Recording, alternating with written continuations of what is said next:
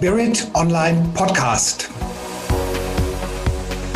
Für Sie vor dem Mikrofon Andreas Kollos.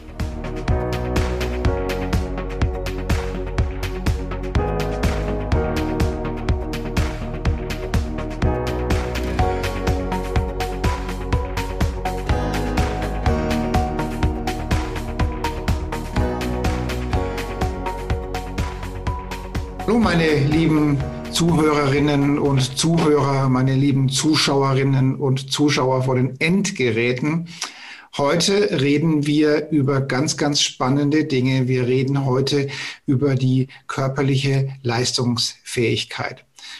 Nun mag es Menschen geben, für die ist ein Marathon alleine schon eine Strecke, die man schon fast mit dem Zug oder mit dem Flugzeug zurücklegt und andere Menschen laufen diese Strecke von diesen über 40 Kilometern. Nun haben wir hier den Lüder, den Lüder Schulz-Nickmann gewinnen können für unseren Kongress. Und er sagt, hm, das mache ich dreimal nacheinander. Und weil ich da noch nicht ausgelastet bin, tue ich auch noch viele Kilometer schwimmen. Und zur Entspannung haben wir noch, glaube 150 Kilometer Radfahren, hat er mir, glaube ich, erzählt, haben wir auch noch dabei. Und das hat mich so fasziniert, wie, wie man in der Lage ist, solche körperlichen Höchstleistungen zu bringen und wie man sich motivieren kann, das auch hinzubringen. Und ähm, insofern freue ich mich ganz, ganz besonders, den Lüder hier heute im Interview zu haben. Lieber Lüder, erzählen Sie uns doch mal, ähm, was Sie motiviert, solche körperlichen Leistungen zu erbringen und was in ihnen vorgeht, welchen Mindset sie haben und wie sie sich dabei fühlen, wenn sie solche Leistungen erbringen. Und vielleicht ähm, geben Sie uns ein wenig Hoffnung, dass andere zumindest die zehn Kilometer schaffen. Lieber, lieber Herzlich willkommen hier im, Untervi äh, im Interview.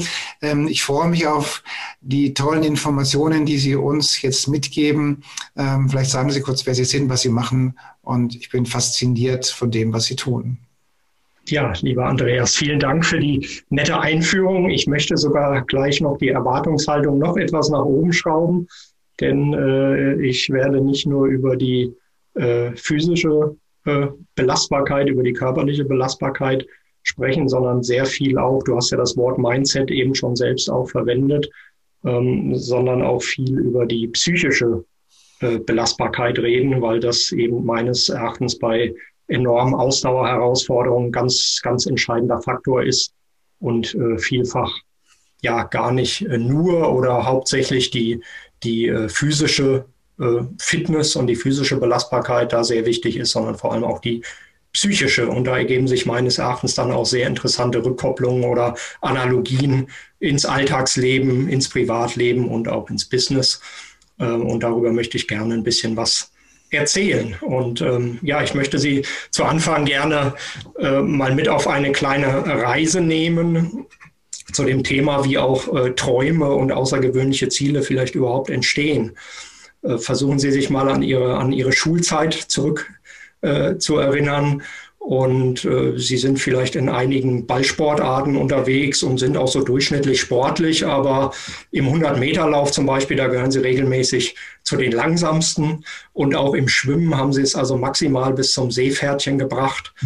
Und dann sehen sie so ungefähr mit 18 Jahren faszinierende Bilder im Fernsehen von einer Veranstaltung, wo auf Hawaii irgendwelche völlig gestählten Athleten durch die Lavafelder laufen und ähm, erfahren dann eben in diesem Bericht, dass sie dort die unvorstellbare Strecken von 3,8 Kilometer schwimmen, 180 Kilometer Radfahren und 42 Kilometer laufen, hintereinander am Stück ohne Pause äh, absolvieren.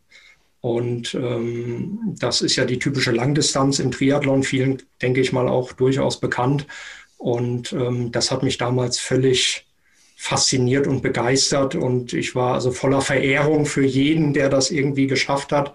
Und ähm, ja, so ist eigentlich einer meiner Träume oder mein großer Traum entstanden. Ich möchte auch einmal so an, an so einem Wettkampf teilnehmen und idealerweise natürlich auch ins Ziel kommen. Ja.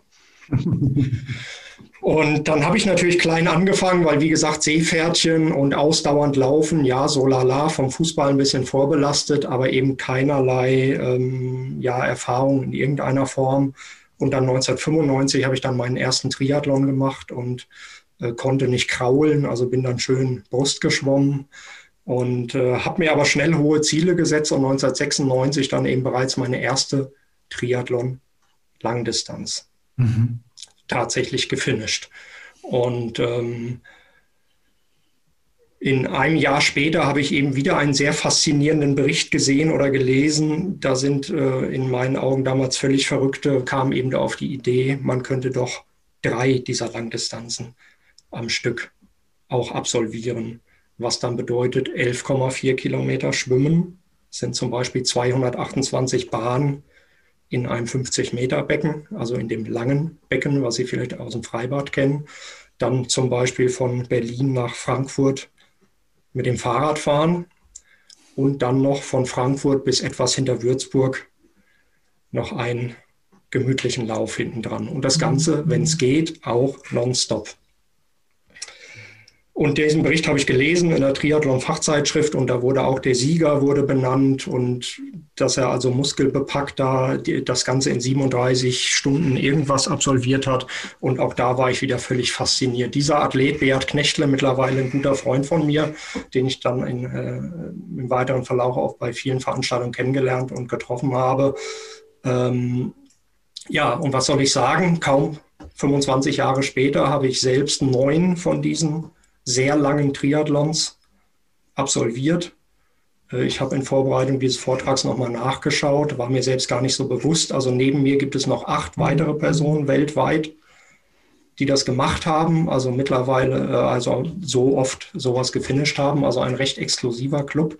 Mhm. Äh, bedenkt, dass an guten Tagen 500 Leute den Mount Everest besteigen mittlerweile im Mai ist doch, denke ich mal, neun Personen schon relativ exklusiv und äh, habe, was ich mir auch nie hätte ausmalen können in meinen kühnsten Träumen, auch ähm, ja einmal die Zeit, von der ich damals gelesen habe, von eben diesem Beat Knechtle selbst unterboten in 2014 und bin Sechster bei der Weltmeisterschaft geworden. Wow. Ja, und wie Sie sehen, man muss sich ja immer an seine Anfänge zurück äh, erinnern, auch diese Leistungen, die ich eigentlich mittlerweile erbracht habe, waren für mich vor vielen Jahren selbst eigentlich unvorstellbar und waren eigentlich auch gar nicht realistische Ziele, sondern ich habe meine Ziele sozusagen auch überboten teilweise, wenn Sie so wollen. Und ähm, jetzt mache ich mal einen kleinen Switch. Also ich bin, wie Sie schon rausgehört haben, seit 28 Jahren aktiver Ultrasportler, seit mehr als 20 Jahren im Berufsleben, zweifacher Unternehmensgründer und seit nunmehr ungefähr zwölf Jahren unterstütze ich eben Unternehmen und Personen, äh, Personen bei ihrer ähm, Weiterentwicklung. Also ich bin auch kein Profisportler, um das nochmal ganz klar zu sagen, sondern ich habe nebenher eigentlich immer mindestens studiert oder gearbeitet, durchaus als Selbstständiger auch mal so 70 Stunden Wochen regelmäßig. Also ich könnte auch einen Vortrag über Zeitmanagement hier sicher halten, aber wir haben jetzt hier ein anderes Thema. Und ähm, ja, in all diesen Jahren hat sich einiges angesammelt und ich habe mir jetzt mal die Mühe gemacht, die Dinge für, zusammenzufassen, die für mich äh, wichtig erscheinen und habe sieben ja, Faktoren, möchte ich sagen, ähm, herauskristallisiert, die für mich einfach wichtig sind oder wichtig waren auf meiner persönlichen Entwicklung und von denen ich aber auch denke, dass sie eben für andere auch anwendbar sind. Und zwar ohne, dass man einen Marathon oder Schlimmeres absolviert, sondern äh, die sich auch im, im Privatleben und im Geschäftsleben einfach äh, tagtäglich anwenden lassen. Habe ich habe ich vorab noch, noch, noch ein paar Fragen, die mir so am Herzen liegen. Ja, sehr gerne. Also äh, ähm, es gab Zeiten, da bin ich auch viel geschwommen und ähm, jetzt keine, also zwei Kilometer waren das auch schon mal, ja. Äh, und da gibt es ja diesen Spruch mit dem, mit dem, mit dem Fliesenzählen. Das ist ja schon ziemlich monoton da, immer links, rechts, links, rechts. Beim 50-Meter-Becken fand ich es noch angenehmer als beim 25-Meter-Becken. Aber da wird ja schon die Zeit auch lang. So richtig spannend ist das ja auch nicht. Was, wo sind deine Gedanken denn, während du hier die ganzen die, diese Bahnen schwimmst? Also beim Wettkampf wahrscheinlich ist das irgendwo am See oder im Meer oder keine Ahnung wo. Aber zum Trainieren ist doch vermutlich im Schwimmbad oder wie machst du das? Genau, Training ist meistens im Schwimmbad. Bei diesem speziellen langen Wettkampf ist es tatsächlich auch im Schwimmbad. Und äh, das Thema Gedanken ist natürlich immer auch eine sehr äh, häufig gestellte Frage, was an was denkt man in der ganzen Zeit, ja, 30, 40 Stunden Wettkampfdauer. Und da gibt es eigentlich immer zwei Antworten, die sich auch äh, im, auf das Training beziehen, äh, wo ich sage, ja, auf der einen Seite, also entweder ich denke gar nichts in Anführungszeichen, wobei gar nichts kann man ja nichts denken, aber an nichts Wichtiges. Ich beschäftige mich zum Beispiel mit dem Wettkampf selbst oder ich schwimme hinter jemandem hinterher und versuche mich eben drauf zu kommen, versuche noch, ja, ich bleibe jetzt zwei Bahnen dran, ich bleibe vier Bahnen dran, ich bleibe sechs Bahnen dran, wie auch immer. Das verkürzt die Zeit natürlich schon entsprechend, sich auch wirklich kleine Dinge, also völlig im Hier und Jetzt zu sein. Das ist auch das Schöne an diesen Wettkämpfen. Man denkt eigentlich wenig an das, was vorher war und an das, was nachher. Irgendwann ist man völlig im Hier und Jetzt und konzentriert sich nur noch darauf, äh, ja, einen Arm vor den anderen oder später beim Laufen einen Fuß vor den anderen zu setzen. Ähm, oder man spielt irgendwelche Zeiten. Ich bin auch so ein Zahlenmensch. Man spielt dann ständig mit irgendwelchen Zahlen. Ja, was passiert, wenn ich jetzt in dem Tempo weiter schwimme oder wie lang kann ich das weiter schwimmen? Oder die Alternative, gerade auch im Training. Also ich habe auch immer die besten Ideen, sei okay. es jetzt für Privatbusiness oder was auch immer. Also ich kriege den Kopf richtig frei, wie es immer so schön heißt, wenn ich eine Stunde mittags im Wald laufen gehe. Also entweder ist es völlige Entspannung, ich denke an nichts, was ich nachher sagen kann, fast wie so ein Traumzustand, oder äh, mir kommen dabei auch einfach sehr gute Ideen, weil ich die Gedanken treiben lassen kann. Und das ist im Wettkampf durchaus ähnlich, eben noch durchmischt mit den Gedanken, die tatsächlich mit dem Wettkampf selbst, wann muss ich das nächste Mal was essen. Also es ist ja durchaus so, dass man sich mit einigen Dingen auch beschäftigen muss, damit der Körper dann auch ähm, ja, am Laufen gehalten wird. Ja. Nun sehen ähm, Sportler, die solche lange, lang, also so, so Ausdauersportarten machen, oftmals vom Gesicht her und vom Körper her ziemlich verbraucht aus. Nun siehst du, also nun können unsere ähm, Zuschauer dich ja sehen. Du siehst, du siehst gut aus, du siehst frisch aus, du siehst gesund aus. Das ist doch eine extreme Belastung für den Körper. Wie schaffst du es, dass du trotzdem noch so attraktiv bist, obwohl äh, der Körper ja wirklich sowas ausgezehrt wird? Wie machst du das? Ja, das ist eine sehr gute Frage. Auch viele meiner Sportkollegen wundern sich auch, wie ich das orthopädisch zum Beispiel mit der ganzen Lauferei, wie ich das auch aushalte, dass ich eigentlich auch selten verletzt bin. Und da sage ich jetzt mal als erstes, ja, ähm, ich mache das Ganze ja aus Freude und aus Spaß. Also mhm. ich bin auch sehr ehrgeizig, weil ohne geht's nicht. Aber ich glaube, ich bin nicht oder nicht mehr verbissen. Mhm. Und ich habe eben auch eine Vision. Also ich mache das Ganze nicht, weil ich dann mal den nächsten Marathon laufen will, sondern ich mache das Ganze, weil ich Interesse an einem gesunden und fitten Lebensstil allgemein habe und weil ich eben meine ein, eigenen Grenzen auch verschieben möchte. Und meine eigenen Grenzen verschieben, das ist eben ein langwieriger Prozess. Das heißt, ich habe es auch nie übertrieben in den 28 Jahren. Mhm. Ich war vielleicht auch nie auf den normalen Langdistanzen oder bei Marathons bei den Top-Zeiten dabei. Aber dafür kann ich das Ganze jetzt nach 28 Jahren auch immer noch betreiben, bin in einigen Bereichen sogar besser und fitter, als ich es vor 25 Jahren war. Also es ist auch mhm. immer noch Entwicklung möglich. Aber ich habe es eben auch nie zu verbissen äh, gemacht und eben auch nie übertrieben, wenn die Schmerzen dann kamen im Training, eben auch mal aufgehört. Ähm, und Sport ist ja nicht mein einziger Lebensinhalt, ja, sondern das schönste, die schönste Nebensache der Welt. Mhm. Nun, nun sagt man ja so im Bereich von, von Coachings immer so oft, dass äh, ähm, sagen wir mal, Menschen, die Psychologie studieren, da sagt man oftmals nach, dass sie selbst ein gewisses Defizit haben und sich deswegen den Studiengang des, der Psychologie widmen, um eben gewisse Dinge auch mit sich selbst zu klären. Und man sagt ja auch, dass, ähm, dass Menschen, die die solche, solche langen Ausdauersportarten machen, immer von irgendwas davonlaufen. Kannst, wird dir das auch schon mal entgegengebracht? Läufst du von das irgendwas davon? eher nachgelassen. Auch dieses, äh, das ist ja total verrückt, was du da machst. Das musste ich mir am Anfang sehr häufig anhören, aber auch die Leute aus meinem Umfeld, die mich kennen, die haben dann das jetzt auch, sage ich mal, akzeptiert und sehen, okay, das ist wirklich eine Passion. Aber ähm, die Frage ist trotzdem natürlich sehr berechtigt und jetzt wird es vielleicht ein bisschen persönlich. Das hatte ich jetzt so in meinem Skript auch nicht vorgesehen. Vielleicht können wir es ja später rausschneiden. Ähm, also lau speziell Laufen ist für mich schon auch so eine Art Therapie. Also ich habe es ja vorher schon gesagt, dann sind die Gedanken so völlig frei und man kann die Gedanken mal, mal kreisen lassen. Mhm. Und ähm, Also ich bin in meiner Jugend durchaus ein eher aggressiver und auch jähzorniger Mensch äh, gewesen, was man jetzt vielleicht nicht mehr so ohne weiteres vermuten würde. Und habe mir durch diese Sachen auch eine gewisse Gelassenheit regelrecht antrainiert, möchte ich sagen. Ja. Und ähm, von daher ist für mich Sport schon auch ein Ventil und auch was, wo ich mich austoben kann und auch was, wo ich wirklich zur Ruhe komme und was mich wirklich auch in meiner Persönlichkeit, äh, denke ich mal, stark, stark beeinflusst und äh, gefestigt hat. Also es ist wahrscheinlich kein Zufall, dass ich beim Ausdauersport gelandet bin. Das ist sicher richtig. Ja. Dann habe ich mal eine vielleicht etwas naive Frage. Ähm was so unsere, was die körperlichen Bedürfniskeiten in 37 Stunden anbetrifft. Nun weiß ich, dass, dass, dass Radfahrer äh, zum Beispiel dann, wenn sie dann mal müssen, es dann wohl offensichtlich während dem Fahren einfach laufen lassen.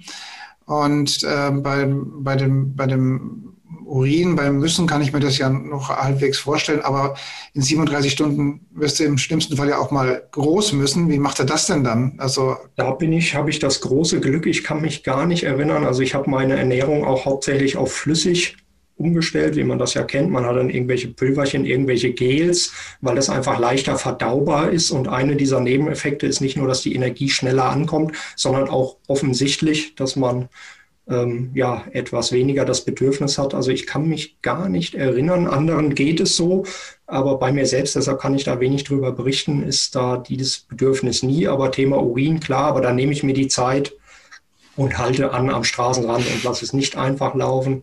Äh, das wird mit Sicherheit auch irgendwann, man hat ja auch so Ledereinsätze in den Radhosen drin. Also ich denke, wenn man dann sehr lange weiterfährt, das fängt ja beim Schweiß schon an, dass das auch mal, äh, dass man sich da rumtreiben kann und sowas. Da kann ich mir nicht vorstellen, dass das besser wird, wenn man da okay. ähm, ja, das Wasser einfach laufen lässt. Ja, also da nehme ich mir die Zeit und halte an. Und für das andere Thema bin ich meines Wissens bis jetzt vorher verschont geblieben, aber du kannst dir vorstellen, wenn man 38 Stunden unterwegs ist, dann hat, hätte man auch mal die Zeit, mal äh, abzubiegen. Ja. ja, also ich vielleicht sind die Fragen naiv, aber das, das ist halt das, was ich mich also frage. Ja. Und äh, ähm, und wahrscheinlich hat, hat man auch nichts, also ich, ich denke mal, ich denke mal gerade, hat man auch das Bedürfnis, mal die Zähne zu putzen während der Strecke oder ist, oder geht man da einfach durch? Das sind, das sind auch, also das sind alles so Learnings. Ne? Ich habe ich hab selber auch dann gemacht und tatsächlich ist es so, man sagt dann immer, irgendwann fühlen sich die Zähne doppelt so dick an, wie sie eigentlich sind, weil man auch viel Süßkram, diese Gels und diese Riegel, das ist ja auch oft süß. Und wenn man dann über mehrere Tage unterwegs ist, ist es tatsächlich so. Und äh, Zähneputzen, das habe ich durchaus schon mal gemacht, aber ein Kollege, der auch sehr gut mal abgeschnitten hat, der ist tatsächlich dann einen Halbmarathon gelaufen. Und man ist immer direkt an der Schule, an der Turnhalle vorbei. Und der ist dann da rein, das war vorher auch so geplant. Und hat geduscht, sich völlig neu angezogen und auch Zähne geputzt. Und das ist eine sehr schlaue Überlegung, das zu machen, weil die Viertelstunde, die er da vielleicht insgesamt verliert, dafür kam er ja wie ein neuer Mensch sozusagen aus der Dusche zurück und hat die Viertelstunde mit Sicherheit, ähm, kann ich mir gut vorstellen, dann auch wieder reingelaufen, ja, weil man einfach, äh, und Zähneputzen ist auf jeden Fall ein Thema. Ja. Ja, Rasieren ja. wird manchmal gewitzelt ne, bei den länger dauernden Veranstaltungen, dass man dann am zweiten oder dritten Morgen auch etwas ungepflegt und unrasiert aussieht. Da werden dann immer mal so Witze gemacht und manche rasieren sich dann auch. Also Echt? ja, also finde ich, und äh, und das heißt, ich muss mir das wirklich vorstellen, dass du dann deine, deine 38 Stunden wirklich durch, also mal abgesehen von gewissen Pinkelpausen, wirklich in einem Stück dich durchbewegst? Man versucht das zu optimieren. Ne? Man macht das auf kleinen Runden, weil das logistisch für die Verpflegung, für die Betreuer, man hat dann in der Regel Betreuer dabei, man hat da so einen Campingstuhl, wo man sich dann mal draufsetzt, aber ich versuche sogar regelrecht längere Pausen zu vermeiden, weil klar tut's weh, aber die Muskulatur erkaltet auch. Und ähm, das wieder loslaufen wird dann immer schwerer, je länger man pausiert hat. Also ich würde mal sagen, bis auf vielleicht mal fünf Minuten sitzen. Man kann ja auch beim Laufen speziell weitergehen und kann irgendwie einen Milchreis löffeln oder so. Also das versuche ich schon. Da gibt es aber auch unterschiedliche Strategien. Es gibt auch Leute, die kommen mit Pausen gut klar, aber ich versuche eben Pausen weil Stillstand ist Rückschritt, habe ich ja auch mal irgendwo gehört. und das versuche ich eben im, im, im Sport auch umzusetzen. Also lieber etwas langsamer bewegen, kontinuierlich, aber völliger Stillstand ist immer, äh, versuche ich zu vermeiden. Eigentlich. Und wie, wie lange brauchst du dann hinterher, bis du wieder halbwegs fit bist? Ja, und da sind wir wieder bei der mentalen Komponente. Ja. Äh, hängt natürlich auch ein bisschen davon ab, wie ist der Wettkampf gelaufen. Ne? Aber es ist einfach körperlich kann das durchaus so nach vier Wochen äh, könnte das wieder sein, dass man irgendwie was machen kann. Also ich kann sicher nach ein, zwei Wochen wieder, also locker Radfahren geht ja sowieso. Die Füße, meistens sind die Füße stark lediert von der Langlauferei bei mir, so Blasen und äh, so Fußnägel, die man dann auch mal einbüßt bei solchen Sachen. Ähm, also ein Fußpflegetermin danach, der macht sicher Sinn. Aber äh, ich denke mal, so nach zwei Wochen wieder locker laufen, das geht schon alles, aber dann wieder einen Wettkampf zu machen, das ist halt mental. Also ich habe es mehrfach versucht. Dieser Hauptwettkampf ist dann immer Ende Juli und dann gibt es im September nochmal irgendwelche Langdistanzen, die ich von der körperlichen Fitness sicher hätte machen können. Und das habe ich ganz selten gemacht. Also meistens konnte ich mich im wahrsten Sinne des Wortes nicht mehr aufraffen, weil der Jahreshöhepunkt einfach auch vorbei war. Also man ist dann mental einfach nicht nicht so schnell wieder so weit, sowas, äh, ja, überhaupt irgendwie was zu machen, wo die Uhr mitläuft. Ja. Aber ich finde es jetzt, äh, jetzt toll, dass du, dass du das ähm, auch so kommunizierst, dass man wirklich dann auch lange Erholungsphasen braucht. Das finde ich äh, bemerkenswert, ja. Das ist so, ja. Und vielleicht sehe ich ja auch deshalb noch so frisch aus, weil ich das auch meistens eingehalten habe. Ja. wow. Und dann kann man ja mal sehen, wie die Disziplin und der Wille, was ja dann doch so mit dem Körper und mit unserem System eben auch beeinflussen kann. Gell? Es ist, irgendwann ist es eigentlich nur noch der Wille, äh, mhm. der einen vorantreibt, der der beste Ultraläufer aller Zeiten, der hat das mal etwas martialisch äh, ausgedrückt und hat das, ich weiß nicht, ob die Übersetzung hundertprozentig ist, das ist ein Grieche, der hat irgendwie mal gesagt, ähm, irgendwann ist der Körper eigentlich tot, faktisch. Mhm. Also irgendwann ist der Körper tot und mhm. dann auch etwas spirituell, hat er das gesagt, dann verlässt der Körper sozusagen seinen Geist, weil er wurde natürlich auch immer gefragt, wie schafft er das, diese ungewöhnlichen Leistungen. Und irgendwann sagt er, verlässt der Körper, äh, der Geist seinen Körper und er ist wie mit dem dritten Auge sozusagen, er sieht dann von oben auf sich herab, wie er sich bewegt und, mhm. und steuert das dann irgendwie von außerhalb seines äh, seines Körpers und, und gibt dem Körper sozusagen Befehle, äh, lauf weiter. Ja? Und das hat aber irgendwann nichts mehr. Der war auch auf Unterdistanzen weit schlechter als andere und hat auf, also da muss irgendwas anderes, das kann nicht alles nur physisch dann sein, äh, was da abläuft, da läuft, da ist ganz klar die, die, die Psyche auch gefragt irgendwann. Mhm. Wow. Bin sprachlos, ja.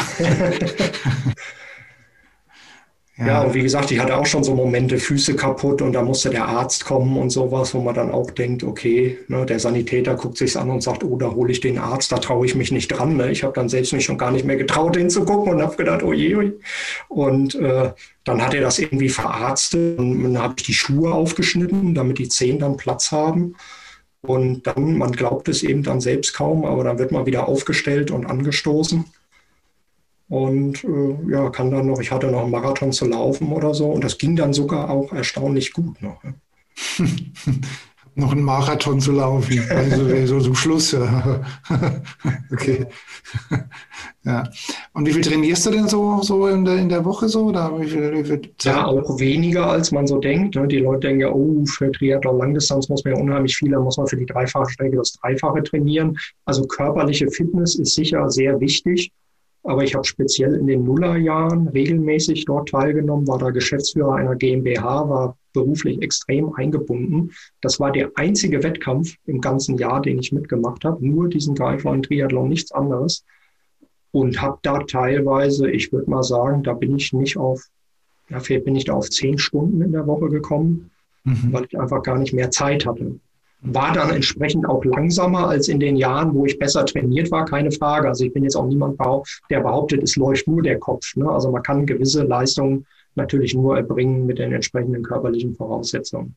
Aber ich habe das teilweise auch mit sehr wenig Training äh, absolviert. Corona hat mir an der einen oder anderen Stelle wieder etwas mehr äh, Zeit verschafft, vor allem weniger Reisezeit, mhm. die natürlich irgendwie auch gewonnene Zeit ist. Und so konnte ich eigentlich in den letzten zwölf und 15 Monaten, um der Geschichte was Positives abgewinnen, zu gewinnen, meinen meine, meine Sport durchaus intensivieren auch. Ja. Und dann können das auch mal 15, 20 Stunden werden. Ja. Wow, cool. Ja. Dann bin ich erstmal sprachlos, ja. Du wolltest unseren Zuhörern ein paar Tipps geben, wie sie, wie sie ja, keine Ahnung, wie auch immer ihre körperliche und mentale Leistungsfähigkeit ähm, steigern kann? Ja, ich finde, das Wichtigste ist einfach, ähm, was ich anfänglich schon gesagt habe, also man, man muss sein Why kennen, wie es jetzt immer so, so viel gesagt wird, das Warum. Mhm. Weil mein Ziel zum Beispiel abzunehmen oder mit dem Rauchen aufzuhören, das, das äh, hat man ja schon die Erfahrung gemacht, oder dieses Diätenthema, das ist ja kein wirkliches Ziel, ne? sondern das Ziel oder die Vision, um mal etwas größer zu sprechen, muss natürlich sein, ich will irgendwie gesünder leben, an diesem Beispiel jetzt äh, genannt, oder, oder will ein längeres Leben haben oder, oder ein längeres erfülltes Leben und will nicht immer schnaufen, wenn ich die Treppe hochgehe oder was auch immer. Äh, wenn man das wirklich erkennt oder wenn man da ein wirkliches, wirkliches Why und Warum hinter seinem äh, Ziel hat, dann äh, denke ich, oder das ist eigentlich die Voraussetzung und erst dann kann man anfangen, über, über Ziele nachzudenken und zu sagen, aha, ich möchte ja fitter sein, ja, vielleicht wäre es dann ganz schlau, mit dem Rauchen aufzuhören. Ne? Mhm. Und äh, so rum kann es in meinen Augen äh, funktionieren. Also eine Vision haben, ruhig auch groß natürlich denken. Also eine Vision sollte durchaus was sein. Äh, der, der Richard Branson, äh, Multimilliardär und vielfacher Unternehmensgründer, hat ja irgendwie gesagt, wenn, wenn deine Ziele dich nicht erschrecken, dann sind sie zu klein. Ja? Das hört sich jetzt auch ein bisschen gefährlich an, aber wie gesagt, an meinen sportlichen Dingen kann man ja erkennen, ähm, ja, ich habe eigentlich viele Dinge erreicht, die ich mir vorher nicht hätte ausmalen können. Und äh, die hätte ich nicht erreicht, wenn mein maximales Ziel gewesen wäre, ich will irgendwann mal zehn Kilometer laufen. Ja? Dann mhm. werde ich auch nie weiter als zehn Kilometer laufen wahrscheinlich. Ja? Wahrscheinlich, ja. ja. Und äh, klar, dann Ziele setzen und die müssen natürlich smart sein. Das haben, glaube ich, ja die meisten schon mal gehört. Also dann nicht irgendwie, ich, ja, ich müsste irgendwie mal mehr Sport machen, um mal bei meinem lieben Sportthema zu bleiben, sondern ich melde mich bis spätestens 1.8. beim Fitnessstudio an. Ich schließe mich bis spätestens 1.8. einem Lauftreff an und gehe auch mindestens zweimal die Woche dahin dann holen Sie sich Verbündete, ne? machen Sie das mit einem guten Freund, einer guten Freundin zusammen. Das macht die Sache dann sicher auch leichter. Oder holen Sie sich auch im Business ja immer verbreiteter einen Coach oder einen Trainer. Es ist ja auch ein Irrglaube, dass nur Leute, die nichts können, ist ja das, was womit Coaches dann oft äh, konfrontiert werden. Oh, ich werde jetzt gecoacht, weil ich irgendwas nicht kann. Mhm. Nein, ich werde gecoacht, um noch besser zu werden, weil, oh Wunder, auch der FC Bayern hat einen Trainer mhm. und die können ja schon ganz gut Fußball spielen. Ne? Ja, also holen Sie sich Verbündete, führen Sie durchaus auch Buch, ja, oder schreiben Sie das auf, ob Sie das dann selbst machen oder dass Ihr Coach übernimmt, das kann ja auch eine Aufgabe sein. Visualisieren Sie das Ganze. Ne? Ich habe hier eine Magnetwand zum Beispiel, wo ich alles Mögliche, wir reagieren, die meisten reagieren ja stark auf, auf visuelle Dinge. Mhm. Und ähm, das Visualisieren kann ja auch weitergehen. Also im Wettkampf ist natürlich die Vorstellung des Zieleinlaufes das, was mhm. ein ganz häufig irgendwie stellt man sich das dann abstrakt vor, so müsste das irgendwie sein, obwohl man das Ziel vielleicht noch nie gesehen hat, kann man sich es trotzdem, der menschliche Geist ist ja ein erstaunliches Organ oder das menschliche Gehirn, obwohl ich das Ziel vielleicht noch nie gesehen habe bei dieser Veranstaltung, kann ich mir trotzdem sehr konkret den Zieleinlauf vorstellen. Ja? Mhm. das kann man auch ins Private und ins Business übertragen. Wenn ich jetzt eine schwere, eine Präsentation vor mir habe oder ein schweres Mitarbeitergespräch oder was auch immer, dann kann ich mir ja vorher vorstellen, wie dieses Gespräch vielleicht idealerweise ablaufen soll. Ja, und kann das idealerweise vielleicht sogar üben. Da sind wir beim Thema Training. Natürlich ausprobieren, üben, mhm. scheitern zulassen. Ganz wichtig. In Deutschland ja immer noch ein schwieriges Thema, in anderen Ländern nicht ganz so schlimm. Also man mhm. kann natürlich nur nur was erreichen, wenn man auch mal, mal scheitert. Ich glaube, das kann auch jeder nachvollziehen. Jeder hat schon mal was nicht erreicht oder ist irgendwie gescheitert.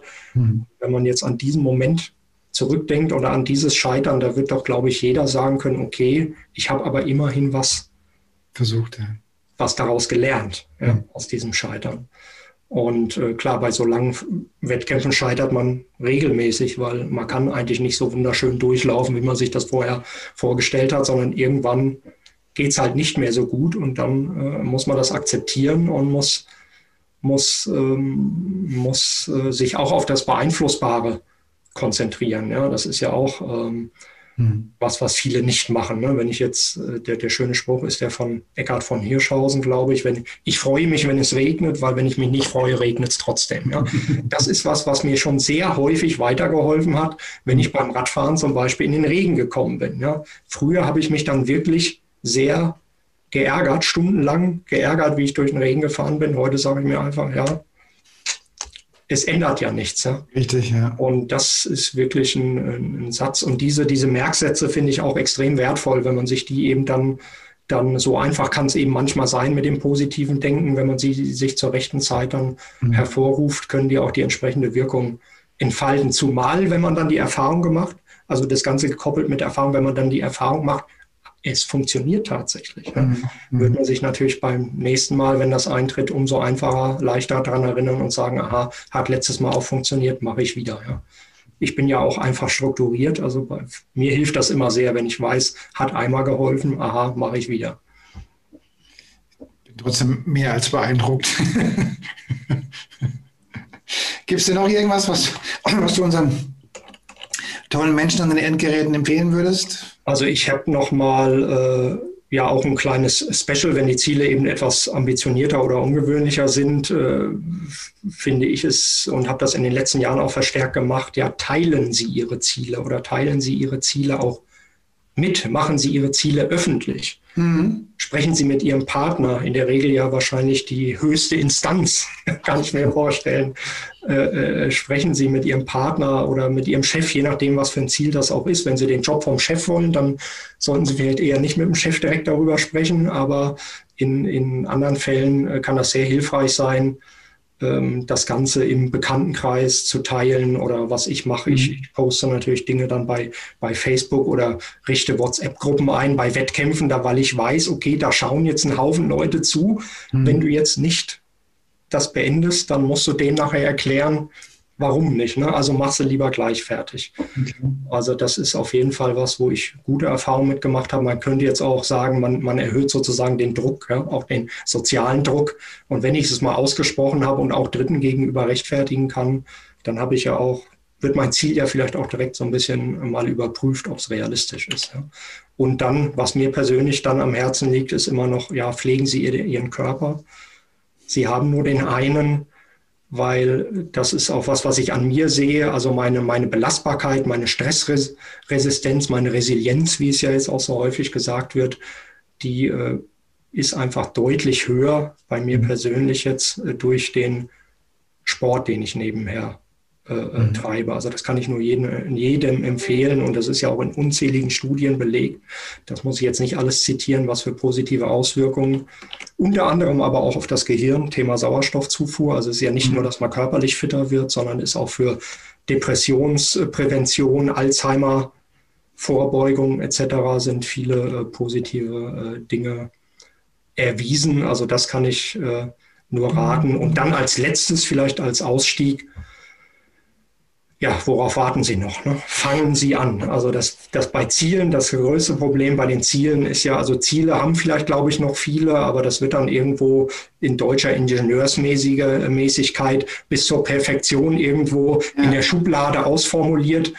Aber wir kommen nicht ins Machen. Also auch der längste Lauf beginnt mit dem Lauf beginnt mit dem ersten Schritt. Also wir müssen, müssen auch irgendwann mal anfangen und müssen auch die Nicht-Perfektion äh, auch als Deutsche, wenn ich da will, da nicht zu sehr drauf rumreiten, aber auch müssen wir auch die Nichtperfektion äh, akzeptieren. Also das, was heutzutage häufig unter Agilität verstanden wird, dass man auch Dinge einfach mal entwickeln muss, äh, ja, während der Live-Phase und nicht. Also ich habe auch manchmal diese äh, Anflüge von Perfektionswahn. Also das bringt nichts. Ja. Man muss auch mal unfertig an den Start gehen, um einfach seine Erfahrung zu machen und um einfach ähm, überhaupt mhm. zu starten, weil viele gute Ideen, die, die verschimmeln einfach in irgendwelchen Schubladen. Ne?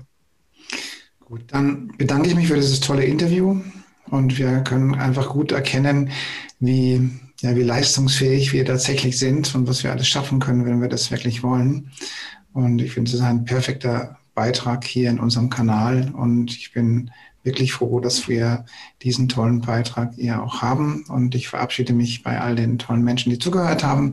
Und beim nächsten Mal, wenn ihr startet mit dem ersten fünf Kilometer Lauf, denkt dran, ähm, es stehen noch große Distanzen vor euch.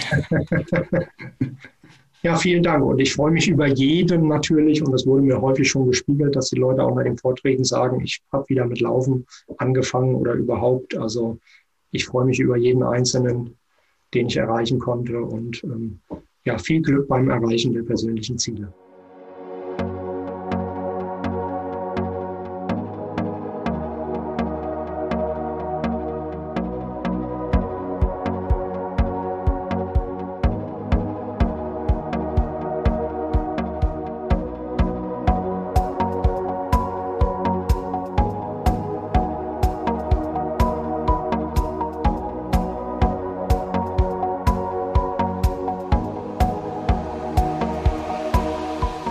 Viele weitere Informationen und Hintergründe zu den Themen und Speakern stehen für Sie bereit auf unserer Seite www.spirit-online.de.